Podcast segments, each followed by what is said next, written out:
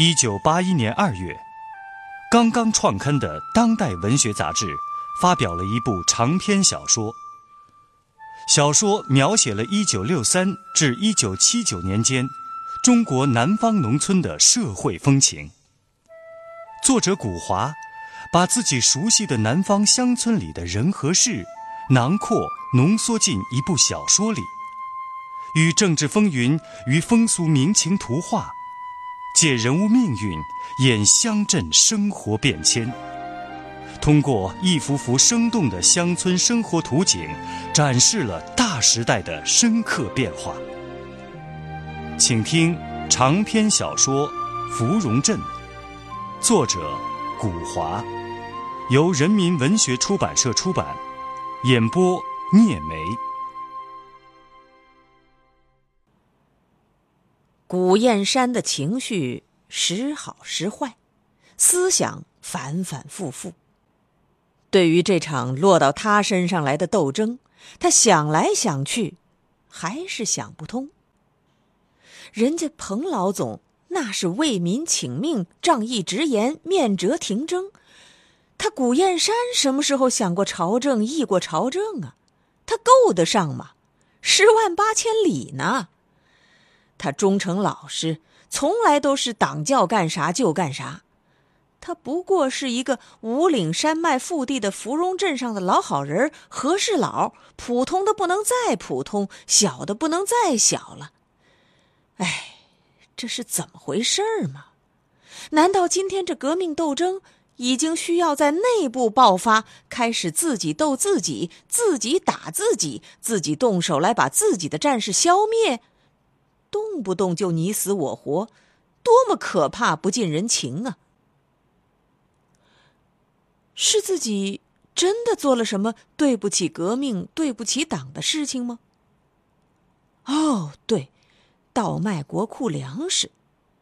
这倒卖国库粮食，或许就是指他这两年来每围从打米厂批卖了六十斤碎米谷头子给芙蓉姐子做米豆腐生意吧。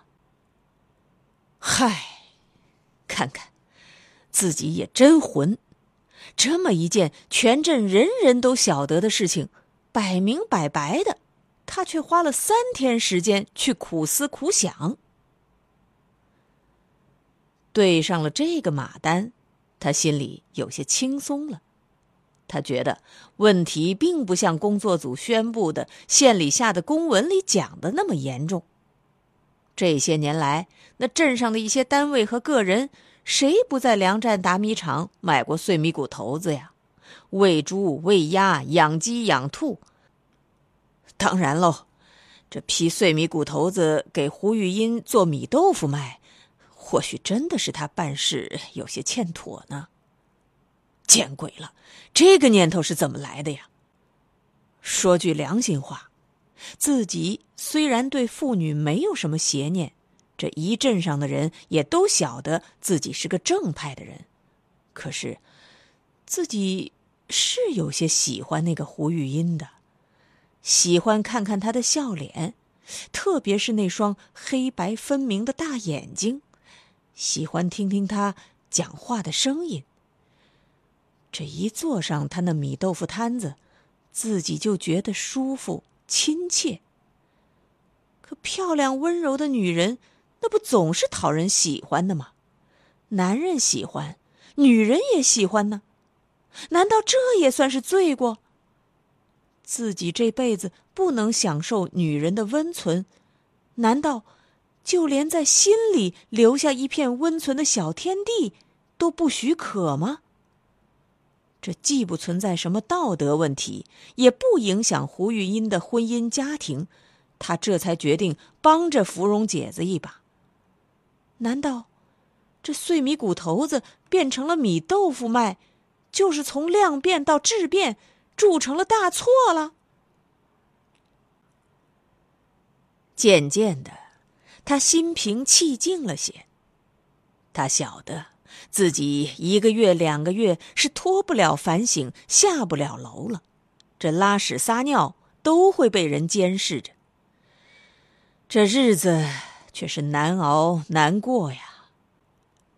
原先，他每天早晨起来都要挥动扫把打扫粮站门口这一段青石板街，跟赶早出工的社员们笑一笑，把某个背书包去上学的娃娃搂一搂、抱一抱。每天傍晚呢，他也习惯沿着青石板街走上一走，散散心。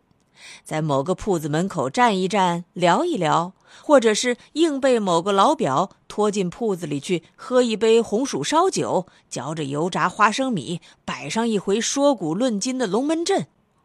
可如今呢，这些生活的癖好、乐趣都没有了。他和本镇街坊们是近在咫尺，远在天涯了。芙蓉镇。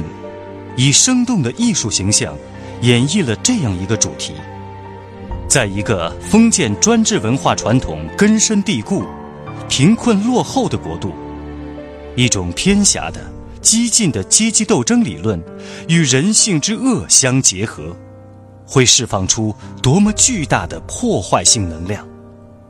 它不仅催生了像王秋社那样好吃懒做、不劳而获的运动根子。像李国香那样攀附权贵、心术不正的弄潮儿，也扭曲正常的人性，扼杀美好的人情，败坏良好的民俗，将一个民族卷入万劫不复的灾难之中。长篇小说《芙蓉镇》正在播出。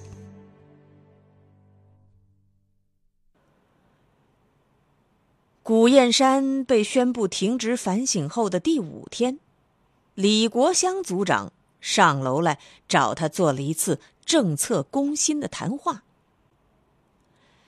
哎呀，老古啊，这几天精神有点紧张吧？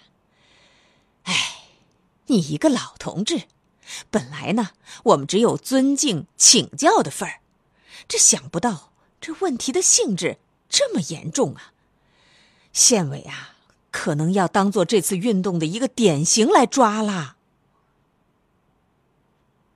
李国香仍然是那么一口清晰悦耳的腔调。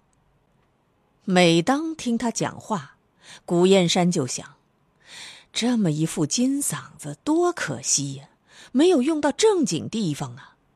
为什么不到县广播站去当个广播员呢？古燕山只是冷漠的朝李国香点了点头。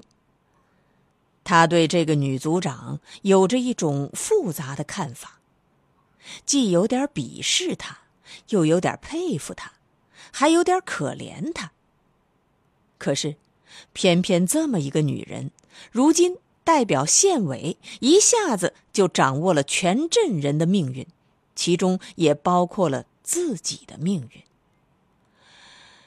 人家能耐大呀，上级看得起呀，大会小会聊家闲数家珍似的，一口一个马列主义，一口一个阶级斗争，四清四不清，讲上三两个钟头，水都不消喝一口，咳都不咳嗽一声，就像是从一所专门背诵革命词句的高等学府里训练出来的。李国香。颇为诚恳的问道：“怎么样啊，老谷？这些天来都有些什么想法啊？我看呐，再是重大的问题，只要是向组织上交代清楚了，总是不难解决的。同时呢，从我个人来讲。”我也是愿意你早点洗个温水澡，早点下楼，和全镇的革命群众一起投入当前这场重新教育党员干部、重新组织阶级队伍的伟大运动中去。你看，我呢只想跟你个别谈谈，我都没有叫别的工作组员参加呢。起码我对你算是没有什么个人成见的吧？啊？古燕山还是没有为他的诚心所动，只是抬起眼睛来瞟了他一眼，那眼神仿佛在说：“你爱怎么讲你就怎么讲，反正我是什么都不会跟你讲。”李国香仿佛是摸准了他的对抗情绪，准备抛一点材料来刺他一下，看他会不会跳起来。于是，他从口袋里拿出了那本记得密密麻麻的小本子，不紧不慢的一页一页的翻着，然后在某一页上停住，突然换了一种生硬的公事公办的口气说：“顾燕山，这里有一笔账，一个数字，你可以听一听。经工作组内查外调核实。”自一九六一年下半年以来，在两年零九个月的时间里，也就是说，芙蓉镇五天一围，一月六围，总共是一百九十八围。你每围卖给本镇女摊贩、新生的资产阶级分子胡玉英六十斤大米，做成米豆腐当商品，一共是一万一千八百八十斤大米，这是不是事实？什么？一万多斤？果然，古燕山一听到这个数字就抖得站了起来。这个数字对他真是个晴天霹雳呀！他可从来没有这么想过，这么算过呀。数目不小吧？啊？李国香的眼里透出了冷笑。又仿佛是在欣赏着，看看，才轻轻的刺了这么一下，不就跳起来了？哼，有什么难对付的？古燕山再也沉不住气了，他受不了冤枉似的，大声的申辩着：“可是，可是那是碎米谷头子，不是什么国库里的大米。碎米谷头子也好，大米也好。”你一个粮站主任，你私人拿得出一万斤吗？啊，你什么时候种过水稻？那不是国库里的，又是哪里的？你向县粮食局汇报过吗？谁给了你这么大的权利？碎米谷头子，那就是碎米谷头子，那大米就是大米。我按公家的价格批卖给他，也卖给街上的单位和个人，那都是有账可查的。我没有得过一分钱的私利。哟呵。这么干净啊，没有得过一分钱，这我们或许相信。可是，你一个单身男人，自有单身男人的收益吧？难道这种事情还用得着工作组来提醒你？李国香盯着古燕山，心里感到一阵快意。就像是一个猎户见着了一只莽撞的山羊，落进自己设置的吊网里。古燕山一头雾水。什什么单身男人的收入？哼，那米豆腐姐子是芙蓉镇上的西施，有一身白白嫩嫩的好皮肉呢。你，亏你还是个女同志，这话也讲得出口。呵呵。你不要拿腔作势了，这天下哪只猫不吃咸鱼啊？你现在交代还不晚。说，你们两个人的关系是从哪一年开始的啊？做这号生意，他是有种的。他的母亲不是当过妓女吗？我，我和他有有关系。古燕山急得眼睛都鼓了出来，摊开双手朝后退了一步。李国香侧起脸庞，现出一点风骚女人特有的媚态，故作惊讶的反问一声：“嗯？”古燕山的额头上爬着几条蚯蚓似的青筋，他已经被逼得没有退路了。身后就是墙角。李李组长，我我和他能有什么关系呀？我我我能吗？我我能吗？我我你李国香，你你这个娘们儿，你你把你的工作组员叫来，把他们都叫来，我我我我我脱了裤子给你们看看，我我脱给你们看。顾燕山，你耍什么流氓？李国香一拍桌子站了起来，他仿佛再也没有耐心，不能忍受了，睁大了两只丹凤三角眼，竖起一双柳叶吊梢眉，满脸盛怒：“你在我面前耍什么流氓啊？”好你个老单身公，要脱裤子？行啊，我召开全镇大会，叫你当着群众的面脱！哼，在工作组面前耍流氓！”你也太自不量力了！你，你，我，我是，我有病，我，我，我有病啊！我，我有，我有男人的病啊！古燕山双手捂着脸。痛苦的蹲了下去。李国香听这个男人在自己面前讲出了这样的隐私，不胜惊讶，又觉得新鲜。他感到一种略带羞涩的喜悦，觉得自己是个强者，终于从精神上压倒了这个男性公民。嗯，讲实话。这还差不多。老谷啊，坐下来，我们都坐下来，不要沉不住气嘛！啊，我一直都没有对你发过什么脾气嘛，对不对？你犯了错误，怎么还能够耍态度呢？我们工作组按照党的政策办事，对干部要惩前毖后，治病救人。除非是对那种对抗运动的死硬分子，我们才会给予无情打击嘛。说着，李国香示范似的，仍旧回到桌边坐下来。古燕山也站起来，回到原来的椅子上坐下。他感到四肢无力，一股凄楚悲痛的寒意袭上了他的心头。这时候，门口的两个运动骨干在探头探脑。李国香朝门口挥了挥手，示意他们缩回去。然后他说：“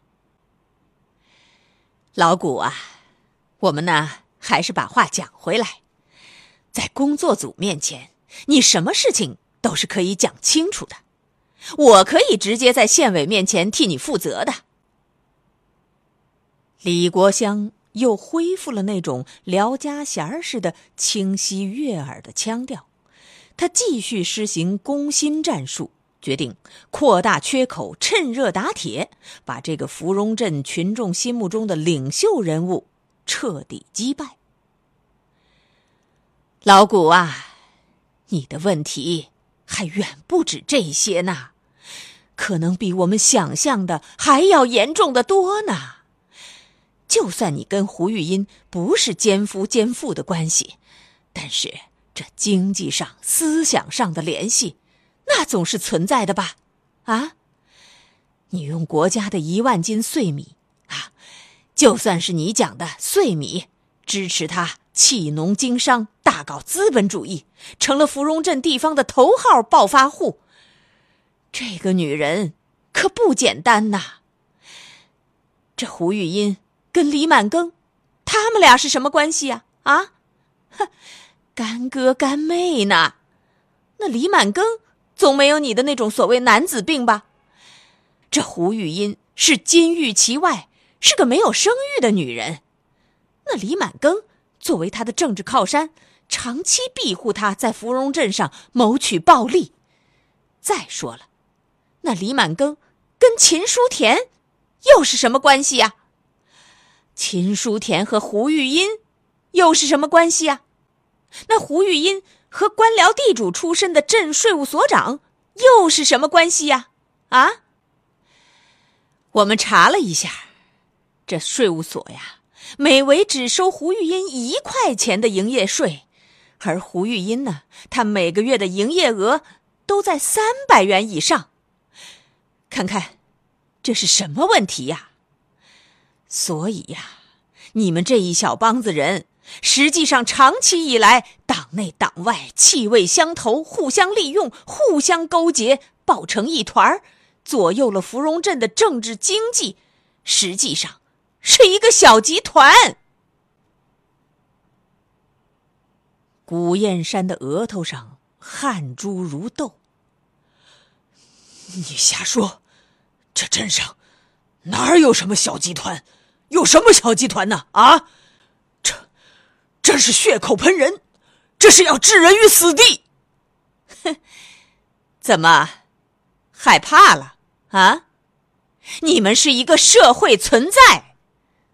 当然了，只要你们一个一个。认识的好，交代的清楚，也可以考虑不化作小集团。这冰冻三尺，非一日之寒啦。去年镇上就有革命群众向县公安局告了你们的状。不做小集团处理，工作组可以尽力向县委反映，但是主要要看你们这些人的态度老不老实。那胡玉英，他就不老实。她畏罪潜逃了，可是呢，我们抓住了她的丈夫黎贵贵问罪。老谷啊，你不是镇上有名的大好人和事佬吗？啊，一镇的人旺啊，你就带个头吧。还是吃敬酒好啊，把这么多人都牵扯了进去，那身家性命可不是好玩的。真是苦口婆心，仁至义尽呐！古燕山好像一下子老了十岁，浑身都叫冷汗浸透了。天哪！我以脑袋作保，这个镇上没有什么小集团。芙蓉镇以湘南一个小山镇的青石板街为中心场地。以芙蓉姐子胡玉英勤劳发家却招致不幸的故事做引线，串联起与之相关的一系列人物，并由这些遭遇不同、性格各异的人物组成一个小社会，通过这个小社会，写走动着的大时代。长篇小说《芙蓉镇》正在播出。